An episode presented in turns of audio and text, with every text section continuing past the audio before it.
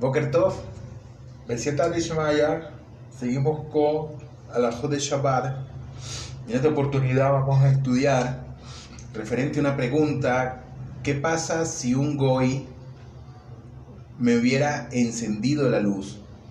La Shela es: ¿puedo yo sacar beneficio de la luz que encendió el Goy? ¿Cuál es el din? ¿Qué nos dice el Shulchan Aruch referente a esta alhaja?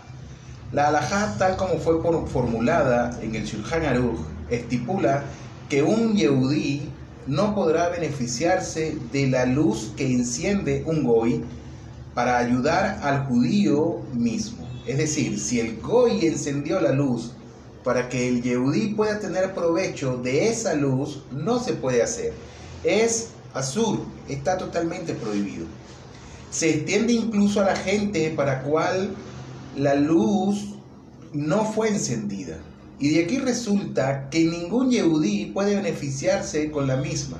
En consecuencia, si uno está sentado en una habitación oscura, donde no se puede leer, y un goy enciende generosamente la luz, no coopera, pues no se puede leer allí un libro bajo esa luz. Sin embargo, si fuera posible leer en una habitación medio oscura y un goy hubiera prendido otra luz adicional, se puede aprovechar también esta luz adicional.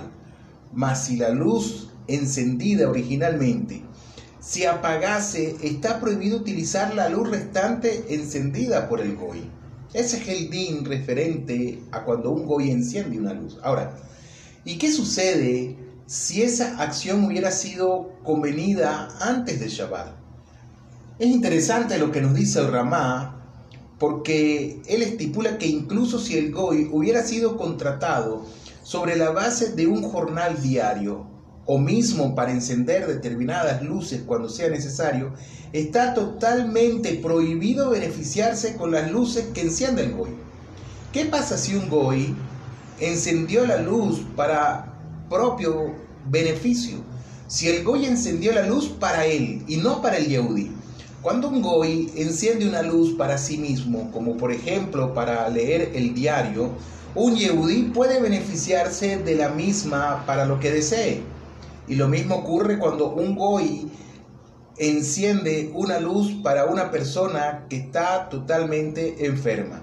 En este caso se refiere al de un enfermo que dispone de un ayudante goy para que haga incluso tareas expresamente prohibidas por la Torá, como está escrito en Melajot de Oraita. Ahora bien, siguiendo con este mismo tópico de ideas que tenemos referente a esta alajá, podemos decir que dado que se trata de una acción permitida, que el goy encienda la luz y el yehudí saque provecho de ella, e incluso cuando un goy enciende la luz para una persona enferma, para un yehudí, para un dado que se trata de una acción permitida, otros judíos también pueden beneficiarse con esa luz, no hay problema alguno. Sin embargo, si un goy hubiera cocinado para un enfermo, aún sin considerar el problema de Bishul ha de quedar claro que un yehudí sano no podrá participar de esa comida.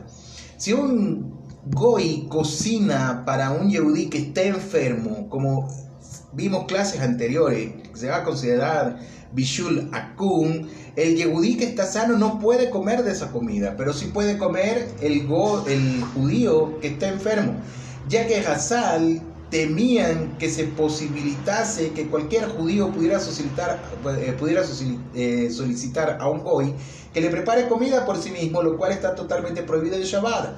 Si es el yehudí que está sano, no puede comer de la comida de ese, de Bishul Akum. Esto se, diferencia de lo descrito para la luz, porque la luz se difunde indiferentemente para muchos individuos y no se sospecharía que una persona específica pidiere a un goy encender una lámpara adicional, a diferencia de la comida que debido a que es consumida por cada individuo en particular, se sospecharía de que alguien solicite expresamente cocinar algo para sí mismo, lo que no comprende el beneficio de los demás. ¿Qué diremos si el Goy prendiera la luz para ambos, para sí mismo y para el judío también? En ese caso el Yehudí no podrá beneficiarse con esa luz. Sin embargo, cuando el goy que enciende la luz está involucrado e interesado en el uso de la misma, y sabemos que el Yehudi también lo tenía en mente, surge de ello una polémica entre el Maguen Abraham y el autor del Haye Adán acerca de si un Yehudi puede beneficiarse con esa luz. En ese caso se debería consultar con un rap pertinente y ver cuál es el link específico en este caso. Si se ordena a un goy lavar los platos y éste enciende la luz para hacerlo, podemos tomar provecho de esa luz. El TAS dice que en tal caso se considera como si el goy hubiera encendido las luces para su propio bien y no para el mío, no para el provecho del Yahudi, ya que tiene la necesidad de lavar los platos que son del Yehudi, por lo que podemos consiguientemente beneficiarnos de esa luz.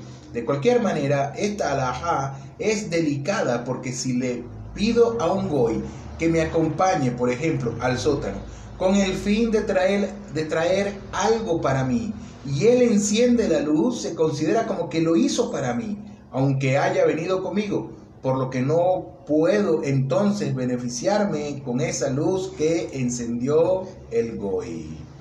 Hasta la próxima, un fuerte abrazo, que tengan todos una linda semana. Shalom, Leitraot.